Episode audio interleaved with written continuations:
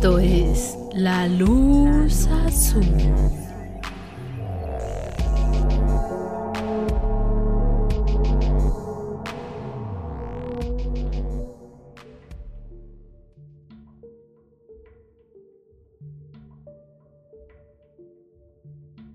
Hola, muy buenas noches. Sean bienvenidos a un episodio más de La Luz Azul Podcast. Antes que otra cosa nos presentamos. Mi nombre es Noemi Villalobos. Y yo soy Juan Trejo. Como ya saben, nos toca uno de True Crime. Este caso, pues la verdad fue coincidencia. Eh, queríamos hacerlo de una personita en particular, pero nos brincó este. La verdad es que está muy interesante. Esperemos que les guste. ¿Quieres agregar algo, Juan? Bueno, no, nada más eh, agregar así de forma rápida que este caso nos había sido recomendado hace ya bastante tiempo, yo creo que, pues no sé, fácil medio año, por Diana, una amiga de Noemi. Ella nos comentó que había leído por encima este caso y nos lo recomendó. Y sí, como dice Noemí, ahí entra las notas, lo encontramos y cuando lo investigamos, pues ya vimos por qué nos lo habían recomendado. Así que, para no hacerlo más largo, porque este episodio va a estar cargadito de información, eh, yo creo que vamos comenzando de una vez. Esperemos que disfruten este caso de True Crime.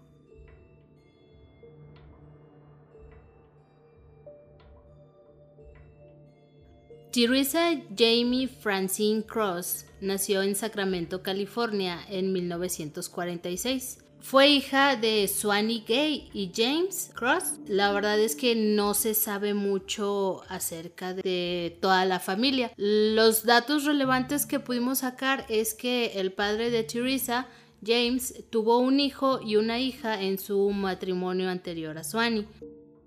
A su pronta edad, Teresa sabía que su vida no iba a ser la de, pues, la de un cuento de hadas, ya que en el año de 1950 su padre Jim fue diagnosticado con el mal del Parkinson, razón por la que es despedido de su trabajo y la familia empieza con crisis económicas y pues las privaciones, ¿verdad? Estaban acostumbradas a un tipo de vida bastante diferente al que ya tenían que ir afrontando. Debido a esta situación, Swanee decide que es momento de aportar a la casa, por lo que ella obviamente iba a tener que empezar a trabajar y a mantener a su familia. A pesar de esta situación que nos dice Noemí, en la que Swanee tuvo que prácticamente echarse la familia a los hombros ya que su esposo no iba a poder seguir trabajando. Swanee siempre mantuvo ese acercamiento con, con sus hijas y en especial con Theresa. Siempre trataba de estar presente con ella, siempre que ella lo necesitara, siempre estar ahí. Como una madre cumplidora con su trabajo, le mostraba cariño y las atenciones que la niña requería. Sin embargo, cuando Theresa tenía 14 años, su vida quedaría marcada al ver cómo su madre moría en sus brazos a causa de un ataque al corazón. A partir de este momento, algo dentro del adolescente se quebró o se partió por la mitad, pues ya no iba a tener a su mamá con ella y pensaba que se iba a quedar sola en este mundo. ¿Quién más iba a amarme? Era una de las preguntas o de los pensamientos más recurrentes en la cabeza de Teresa.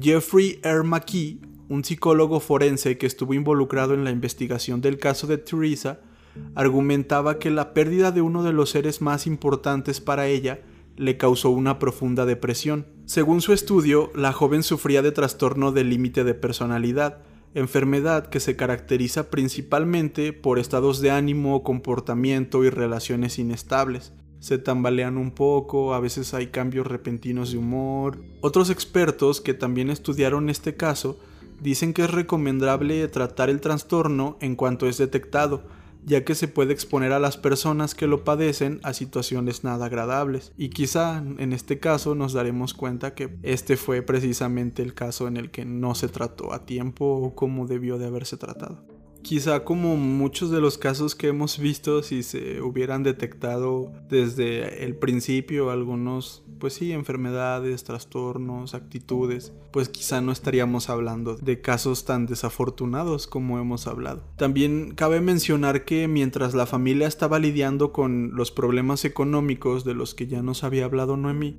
todos ahí estaban bajo una carga de estrés muy grande, y cuando ocurre la muerte o el deceso de Swanee, Teresa comienza a pensar que ya no es buena idea vivir al lado de su padre, por lo que, y a pesar de sufrir de este trastorno, comienza a usar sus atributos a su favor.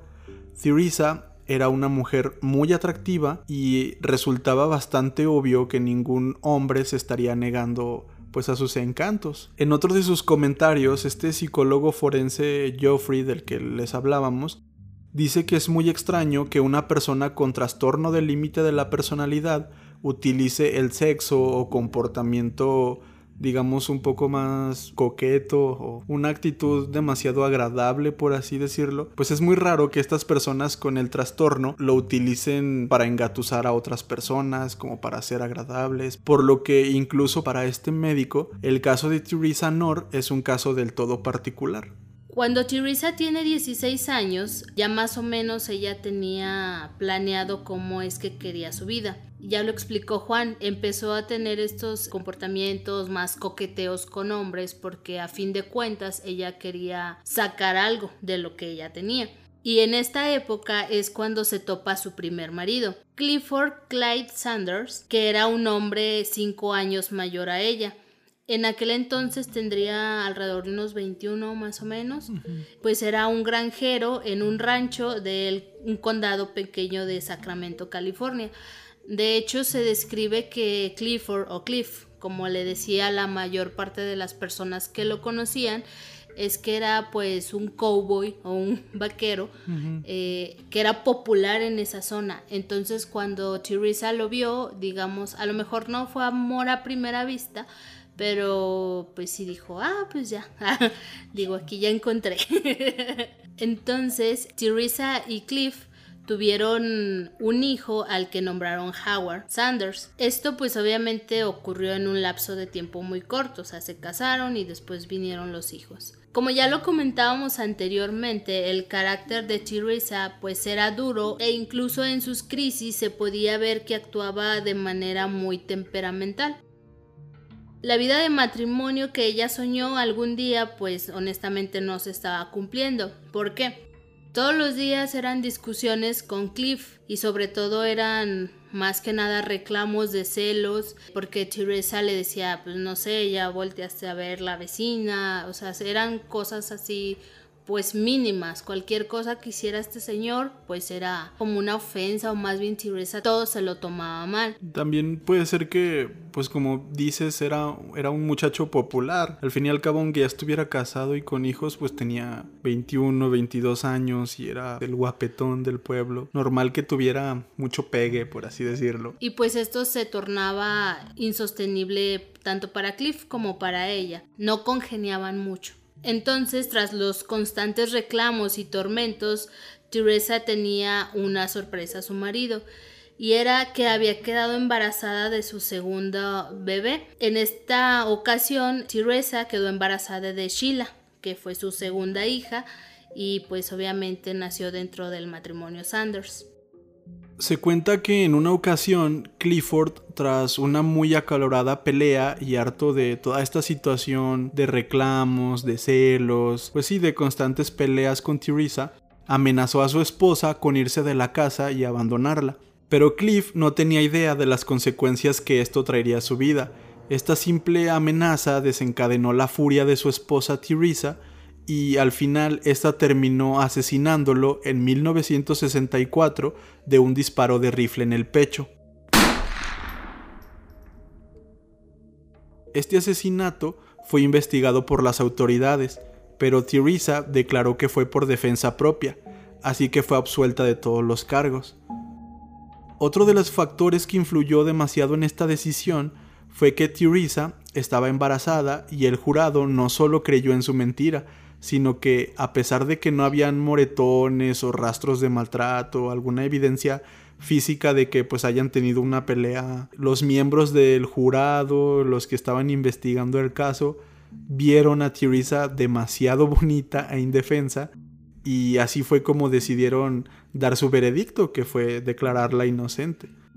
Sí, y es que si lo vemos tenía muchas a su favor ella, porque ella estaba embarazada, pues sacó las lágrimas de cocodrilo e hizo ver a su marido como una persona agresiva. Entonces, pues sí, se ganó a todos ahí. Sí, de hecho hay unos testimonios, unas declaraciones de Donald Dorfman, que fue el fiscal del distrito de Sacramento que participó en este caso, donde él confiesa que para él estaba claro que ella había tomado el arma, había quitado el seguro y disparado al corazón de Cliff.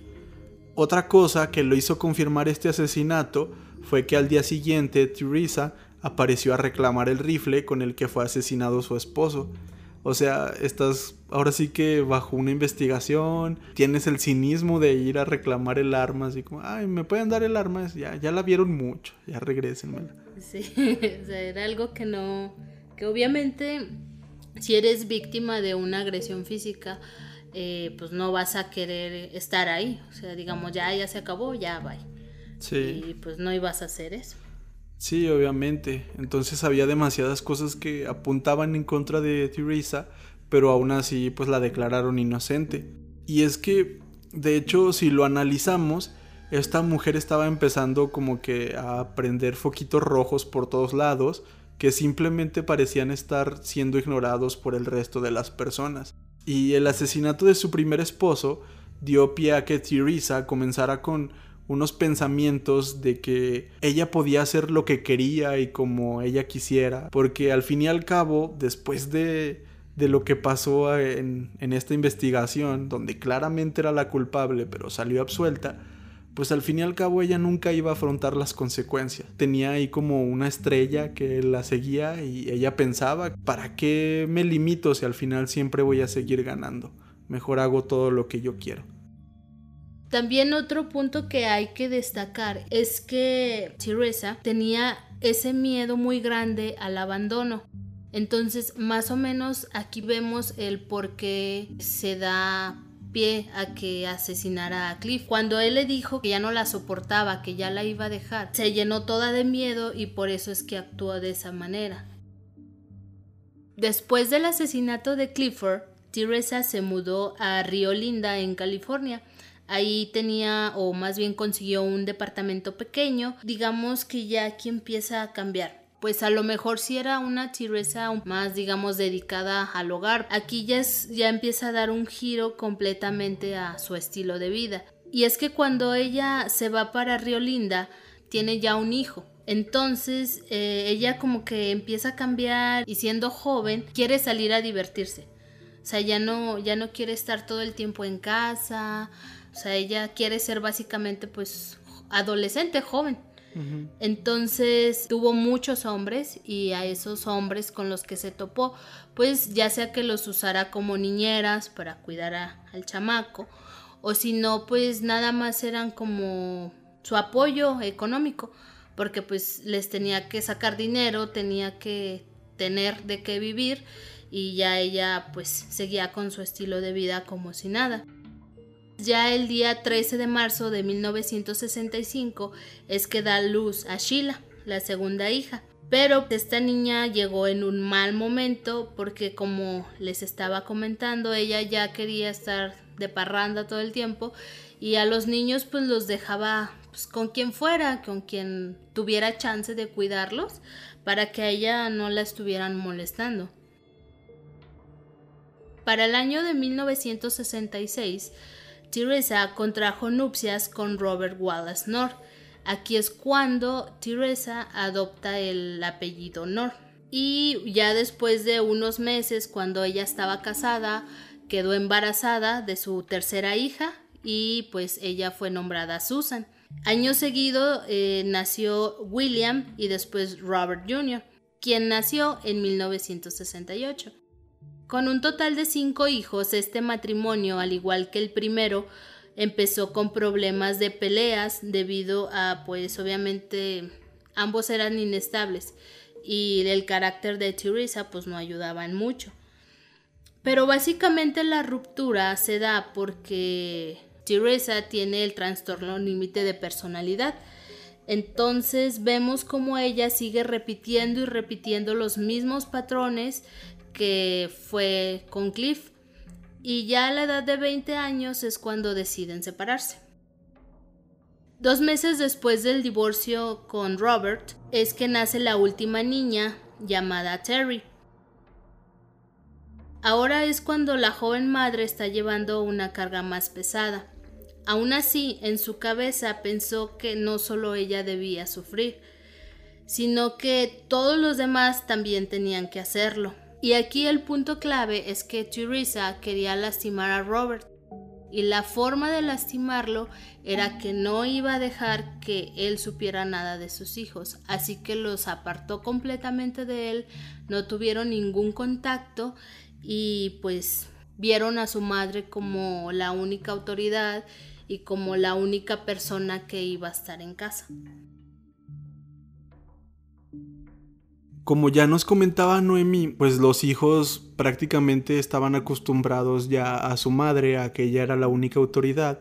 Y de hecho, pues los hijos de Teresa sabían que no era muy buena idea encontrarse en el bando equivocado, ya que pues si su madre los quería tener separados de Robert, su padre, había que hacerle caso a la madre porque era una persona de cuidado y tal vez desobedecerla podría traerles algunas consecuencias no muy agradables, digamos. Como ya lo habíamos mencionado, Teresa tiene tres hijas en total, siendo las más grandes Susan y Sheila, quienes recibían los mayores maltratos de parte de su madre. Los hombres, por su parte, eran obligados a ayudarla a infringir los castigos contra sus hermanas.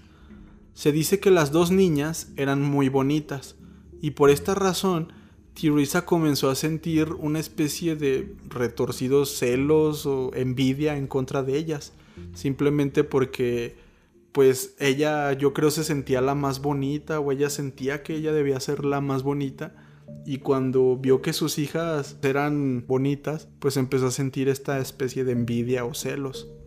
Si recordamos lo mencionado anteriormente, ya sabemos que Teresa pues era una mujer bastante atractiva, pero cuando se separó de su segundo marido, cayó en el alcoholismo y comenzó a subir de peso descontroladamente. El abuso en el consumo de alcohol la hizo caer en trastornos psicóticos que le provocaban alucinaciones. Quizá esto explique un poco los celos que sentía contra sus hijas, aparte pues del trastorno que ya hemos venido hablando durante todo el episodio. Según el punto de vista de sus hijos, hacían caso a su madre para no tener que ser violentados ellos mismos. Digamos que pues prácticamente era su forma de supervivencia. Quizá ellos no estuvieran convencidos de cometer los castigos que cometían en contra de sus hermanas, pero veían en su madre la amenaza más grande y pues había que hacerle caso para no ser castigados de la misma manera, o peor, quién sabe.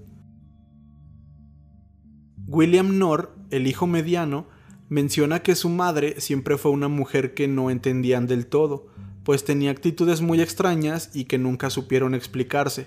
Cuenta que en una ocasión su madre se puso a jugar una especie de tiro con dardo con ellos, pero sustituyendo los dardos con cuchillos.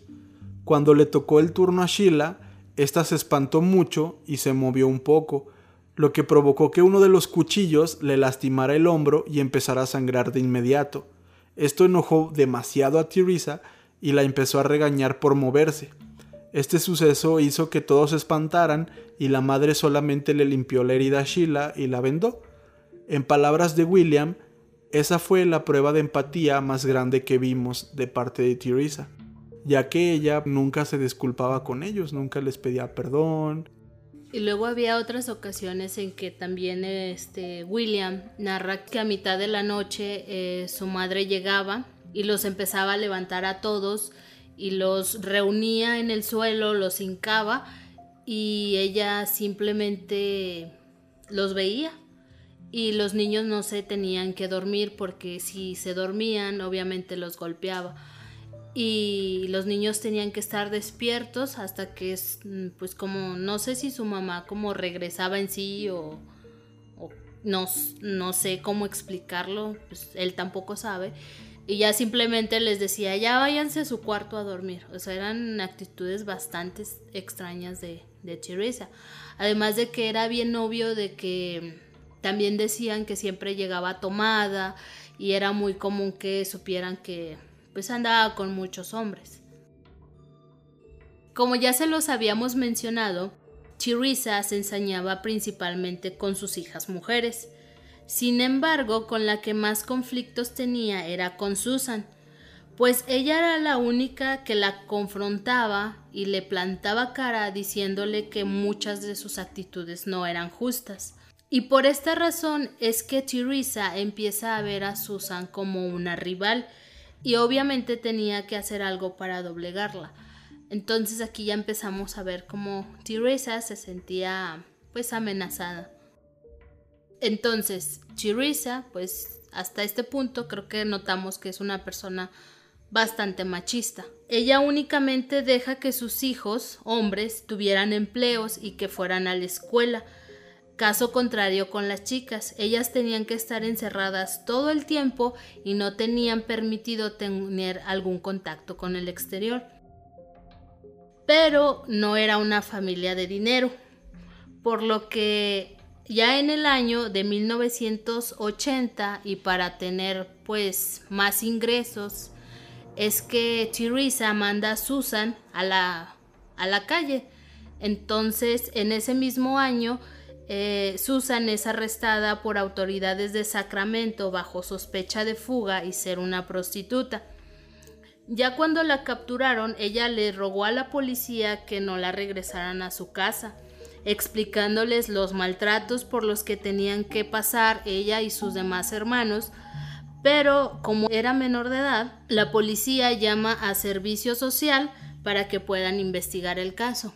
Entonces ya ella, pues al tener contacto con, con servicio social, pues ya empieza a exponer más su caso y es que empiezan a investigar si es que está diciendo la verdad. Aquí es cuando Teresa hace, digamos, este lavado de cerebro con todos sus hijos, pero principalmente con la más chica, con Terry y le dice que ella contradiga todas las declaraciones que ha dado su hermana. Uno de los factores importantes es que tanto la, niña Terry como Teresa es que dicen que Susan eh, tiene problemas mentales y que necesitaba ayuda psiquiátrica. Entonces, pues obviamente todo esto les resulta bastante convincente a las autoridades, por lo que regresaron a Susan a la casa con la mujer que la torturaba, ahí ella se da cuenta de que esa probadita de libertad le saldría bastante caro. Al regresar a casa, Susan se encontró con su madre, quien la tomó de sus ropas, la llevó al comedor de la casa y la humilló frente a sus otros hermanos. Teresa pidió a sus hijos William y Robert que la sostuvieran y pues le dio un golpe bastante fuerte en el estómago con un guante de cuero y luego se lo pasó a sus demás hijos y los forzó a que le dieran una golpiza a su hermana. Ya en la autopsia posterior se determinó que Susan había desarrollado un tumor en uno de los ovarios y pues varias hemorragias internas producto de ese trato tan cruel que se le dio aquel día. Pero obviamente pues este era el principio del castigo de Susan, ya que pues iban a venir todavía más. Ya después de la paliza, Susan fue amarrada a una de las camas y Teresa puso unas calcetas hasta la altura de, de los codos en cada una de sus manos y la esposó, esto con el fin de que no se le hicieran marcas a la niña. Y obviamente les ordenó a sus hermanos que tenía que estar en constante pues vigilancia, se le iba a dar de comer eh, dos veces al día y obviamente su misión era que ella no escapara. Ya cuando Susan se rindió de todo este maltrato, Teresa como que ya más convencida es que pues le dice, ok, ya puedes estar libre. Ya cuando ella dijo, ah, pues ya estoy segura de que ya no se va a volver a escapar, bueno, pues ya déjenla andar por la casa. Ya hemos hablado bastante sobre los trastornos y sobre todos los problemas pues mentales y psicológicos que Teresa tenía. Y pues digamos que estos mismos problemas la llevaron a que en su cabecita se ideara una cosa pues bastante extraña y una idea bastante alocada. Y es que Teresa estaba convencida de que Susan le había lanzado un hechizo que la hacía verse cada vez más gorda. No era el alcohol, no era la depresión, ni digamos, pues sí, su dejadez, no, no, no. era que su hija le había lanzado un hechizo. Susan era una bruja. Es correcto. Y esto desató obviamente su furia, lo que terminó por llevarla al límite y tras recriminar a su hija por esto de la maldición o el hechizo, pues Tirisa le disparó en el pecho. Como no quería que la policía se entrometiera, digamos que pues ella quería hacer todo por su cuenta, Teresa obligó a sus hijos a que llevaran a Susan a la bañera.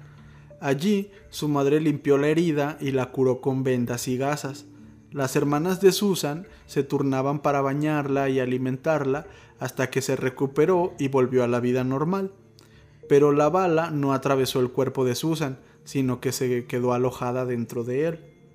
Más tarde, en otra discusión, ya nos había comentado Noemí que pues Susan era la única que le plantaba cara, con la que más tenía problemas de sus hijos, más discusiones. Entonces, poco tiempo después, en una fuerte discusión, Teresa apuñaló a Susan en la espalda con unas tijeras afiladas. Las heridas eran muy graves y Susan, que no soportaba más tiempo los maltratos, le dijo a su madre que quería irse de la casa. Por extraño que parezca, Teresa aceptó, pero puso una condición. La bala que seguía en el cuerpo de Susan tenía que desaparecer. Obviamente, Teresa era bastante inteligente y no iba a dejar que Susan se fuera con esa bala y más tarde de alguna manera pudieran rastrearla o no sé, ella simplemente ir y pues sí mostrar la evidencia de que su madre le había disparado. Entonces, si, si te quieres ir, te vas, pero primero te tenemos que sacar esa bala. Aquí es cuando nos podemos dar cuenta que es una idea bastante alocada. Incluso pues la misma Susan como que no estaba del todo convencida. Pero es obvio que la libertad, ese deseo de estar afuera, de ya no estar eh, con su madre, le ganó. Les decimos, no estaba tan convencida, pero si ese era el precio de la libertad, pues lo tenía que pagar. Entonces, Teresa le dio una gran cantidad de alcohol y pastillas para que Susan estuviera drogada por mucho tiempo. Ahí es cuando los niños, obligados a ayudar en esta rudimentaria operación, estaban asistiendo a Teresa y ella pues les estaba gritando las órdenes a sus hijos, a Robert y a William, eh, que tomara el cuchillo, que le hiciera el corte en el pecho a Susan para que le sacaran la bala. Dentro de esta operación, entre comillas, los chicos cortaron una gran cantidad de tejido muscular para buscar con los dedos en esa herida y encontrar la bala. O sea, aunque Susan estaba drogada, sí estaba sintiendo todo ese dolor de que estuvieran buscando adentro de tu cuerpo. Entonces, pues obviamente eran unas condiciones horribles, poco higiénicas y bastante inexpertas, por lo que si Susan ya había tenido la dicha de sobrevivir a su primera operación, pues a esta la verdad es que no se le veían muchas esperanzas. Al día siguiente Susan se despertó entre gritos y con un dolor insoportable. Su madre le dio un montón de pastillas como antibióticos y antiinflamatorios, pero la infección y los daños eran demasiado grandes e irreversibles. Su piel y sus ojos se volvieron amarillos y perdió el control de sus propios intestinos. Al no soportar más los gritos de dolor de su hija, Teresa la amordazó con una cinta en la boca, la amarró de pies y de manos y la subió al auto. O sea, ya estaba cansada de pues que Susan se estuviera quejando. Luego sacó una bolsa de basura y ahí metió todas las pertenencias de Susan y condujo varios kilómetros en compañía de sus hijos para así poder salir de la ciudad. Llegaron a un puente cercano donde Teresa se, se bajó, empezó a empapar todo de gasolina y ya después de que todo estaba cubierto, incluyendo su hija, es que le prenden fuego.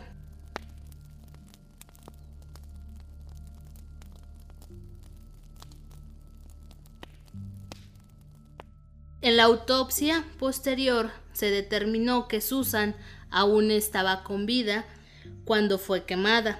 Debido al deteriorado estado del cadáver, Susan nunca pudo ser identificada con plenitud y fue clasificada como Jane Doe 4873-84 cometió su primer asesinato en contra de su hija y podemos notar que fue bastante cruel, o sea, para quemar viva a tu hija.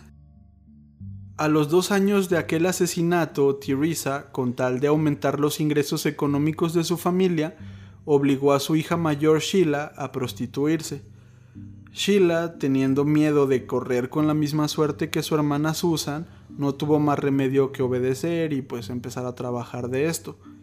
Al principio a Sheila le iba bien y podía traer algo de dinero extra a la casa, pero pronto los delirios de su madre volvieron a aparecer, y ésta comenzó a hostigar a su hija al acusarla de estar embarazada y de supuestamente haber contraído una enfermedad venérea, lo cual no era cierto y además Sheila se encargaba de pues sí, de desmentirlo, de decirle a su madre que no era cierto. Entonces, Teresa, pues digamos que totalmente enojada, le propinó una paliza muy fuerte y obligó a sus hijos Robert y William a que la metieran en un armario muy pequeño en el cual hacía demasiado calor. Luego obligó a sus hijos a vigilar la puerta y a no abrirla bajo ningún concepto, ni aunque su hermana les despidiera o no sé, nada, no tenían que abrir esa puerta. También tenían prohibido darle a Sheila de comer o de beber hasta que confesara que pues estaba enferma y que estaba embarazada. Sheila le dijo a su madre lo que ella quería oír, pero aún así la mantuvo encerrada, acusándola de mentir. O sea, es como cuando le dices a alguien lo que quiere oír y no, no, pero dime la verdad. Pues, si te estoy diciendo la verdad desde un inicio.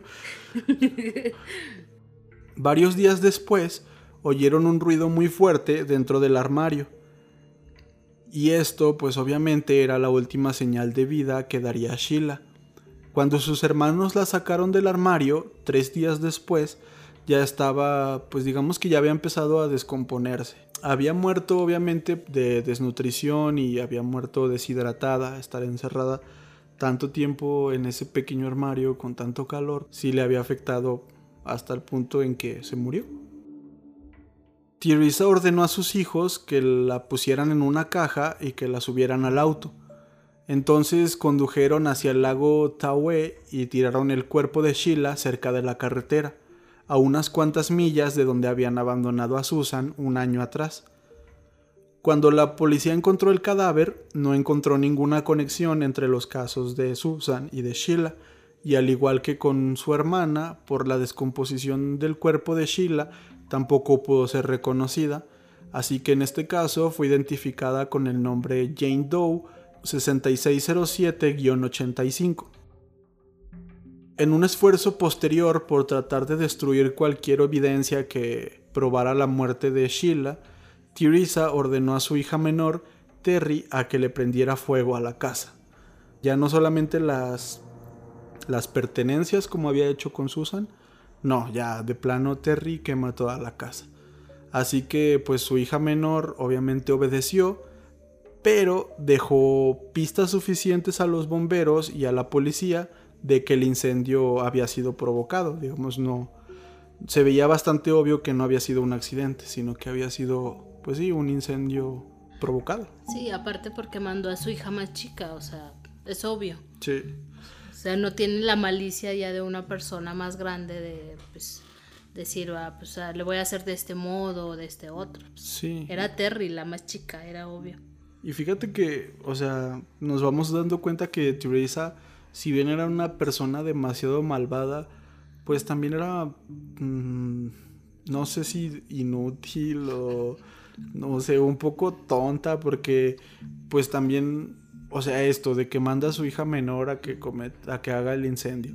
Y luego también ponía a sus hijos a hacer cosas que ella no podía. O sea, en la operación de Susan también los puso a ellos a cortar y así, o sea, como que a pesar de ser ah, muy, pues muy fea, malvada, también era algo cobarde, como que no quería hacer ella las cosas de primera mano. No sé, igual también por no incriminarse, ¿verdad? Pero pues no sé, no deja de ser bastante tonto e ilógico.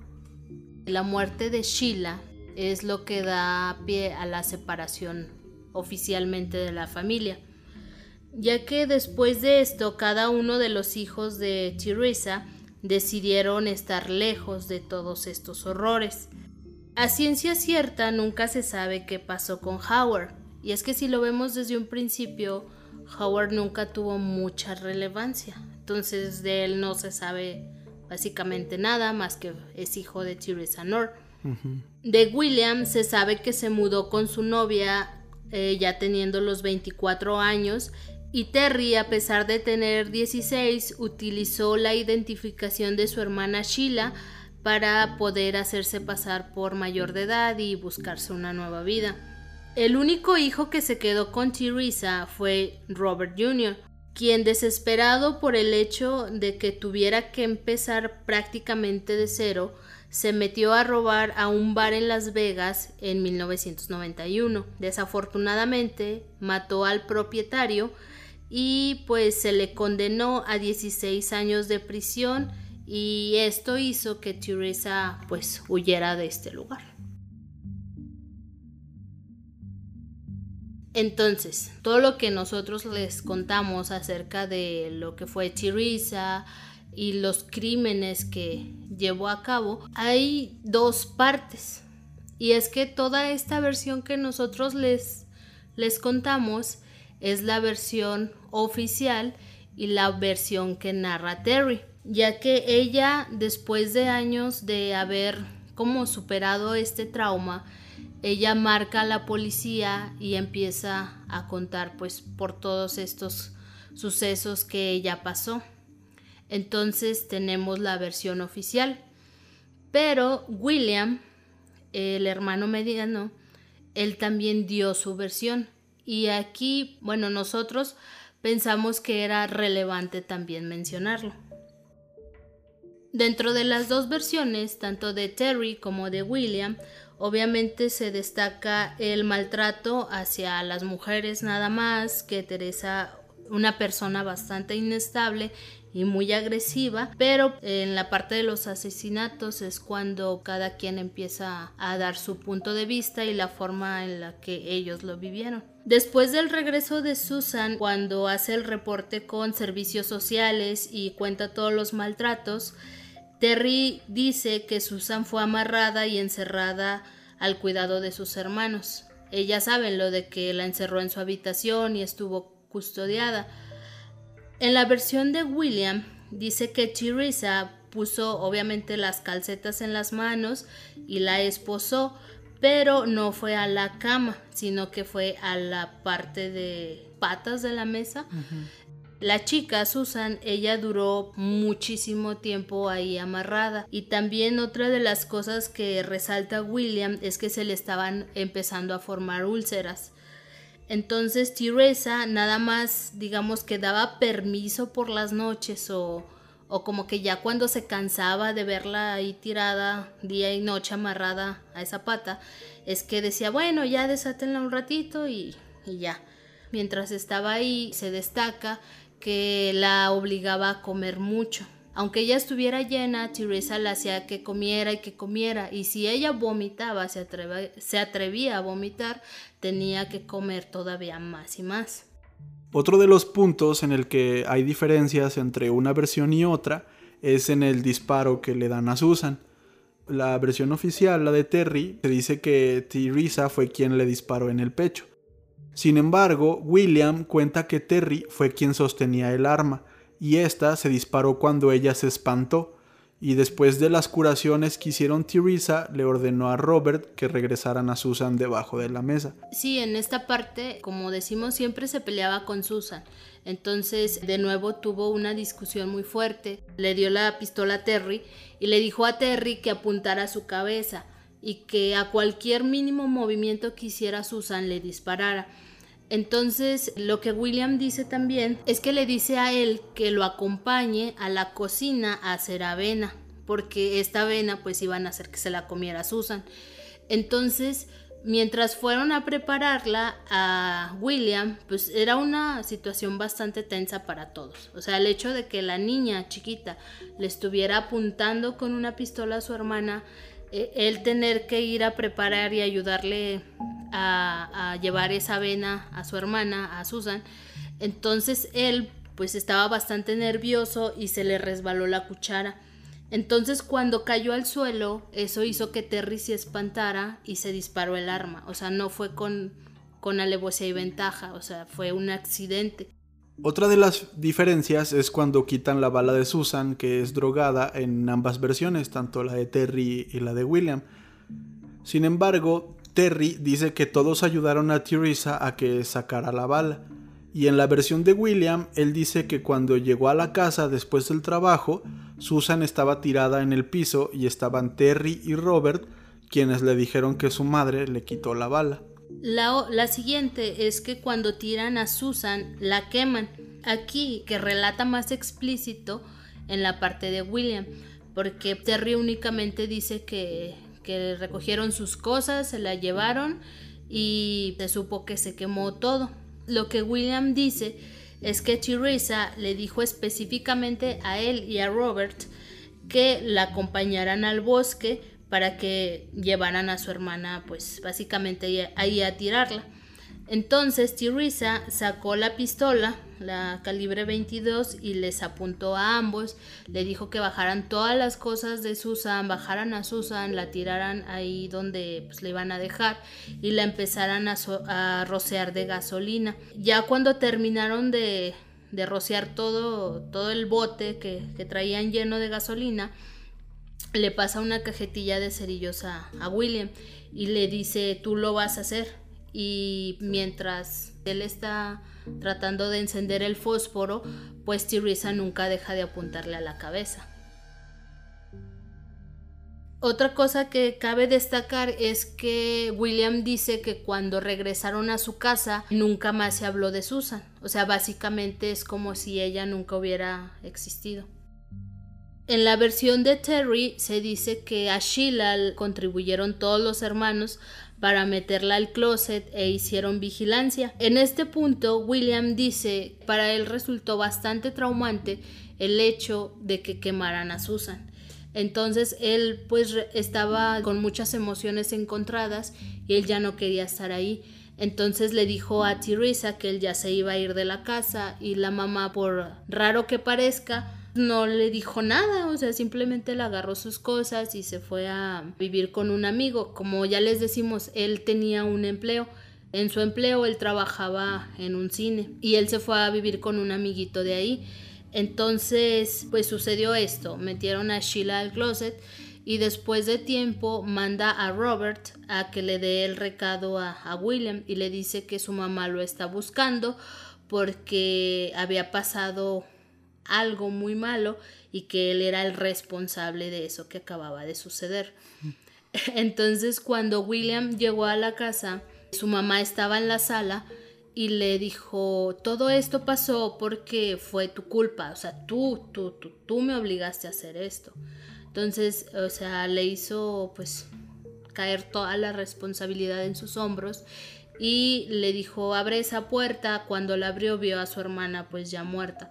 Entonces ahí ocurrió lo mismo que le dijo a él y a Robert que tenían que, ir a, este, a tirar a su hermana y ellos van en busca de una caja. Él cuenta, consiguieron la caja en el teatro que trabajaba, bueno, en el cine donde trabajaba William.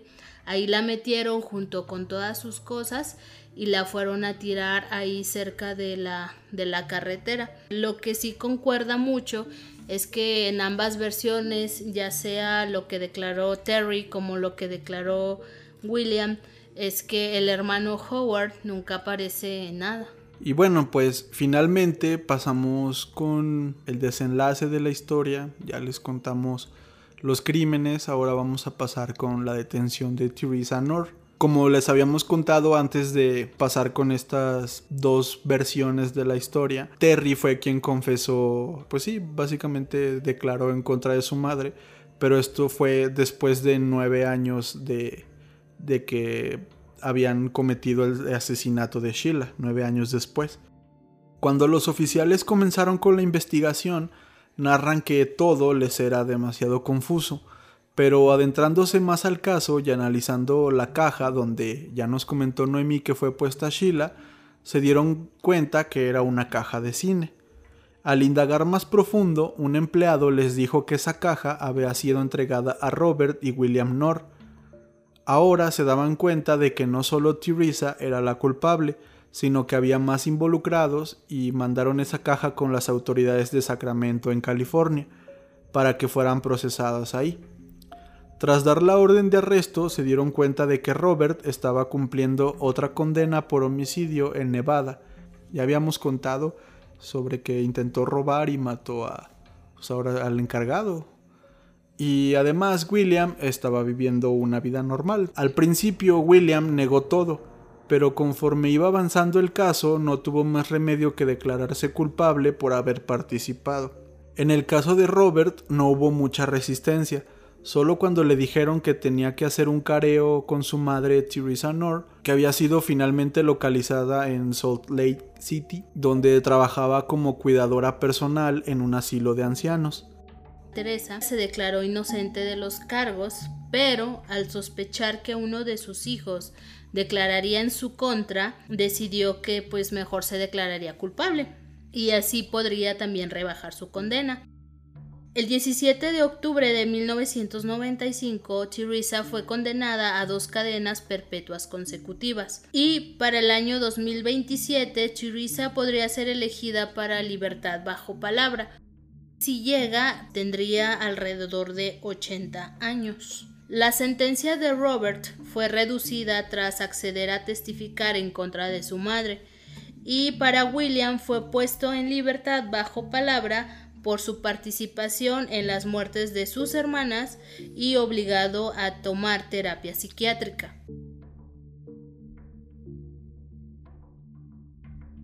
Y pues bueno, eso fue todo sobre el caso de Teresa Nor. El caso de Teresa es conocido como Mother Hell o como Hell Mother, la madre del infierno o algo así, por los terribles actos que cometió en contra de sus dos hijas. La verdad es que prácticas demasiado fuertes en contra de sus dos hijas. Bueno, pues muchas gracias por escucharnos. Por esta ocasión no vamos a mandar saludos, aunque sí teníamos algunos ahí preparados, pero pues solamente es para que no quede demasiado largo este episodio, que de por sí ya quedó muy largo. Esperemos que no se les haga pesado, ahí escúchenlo en partes. Pero bueno, muchas gracias por escucharnos y cuídense todos y nos escuchamos en el próximo episodio.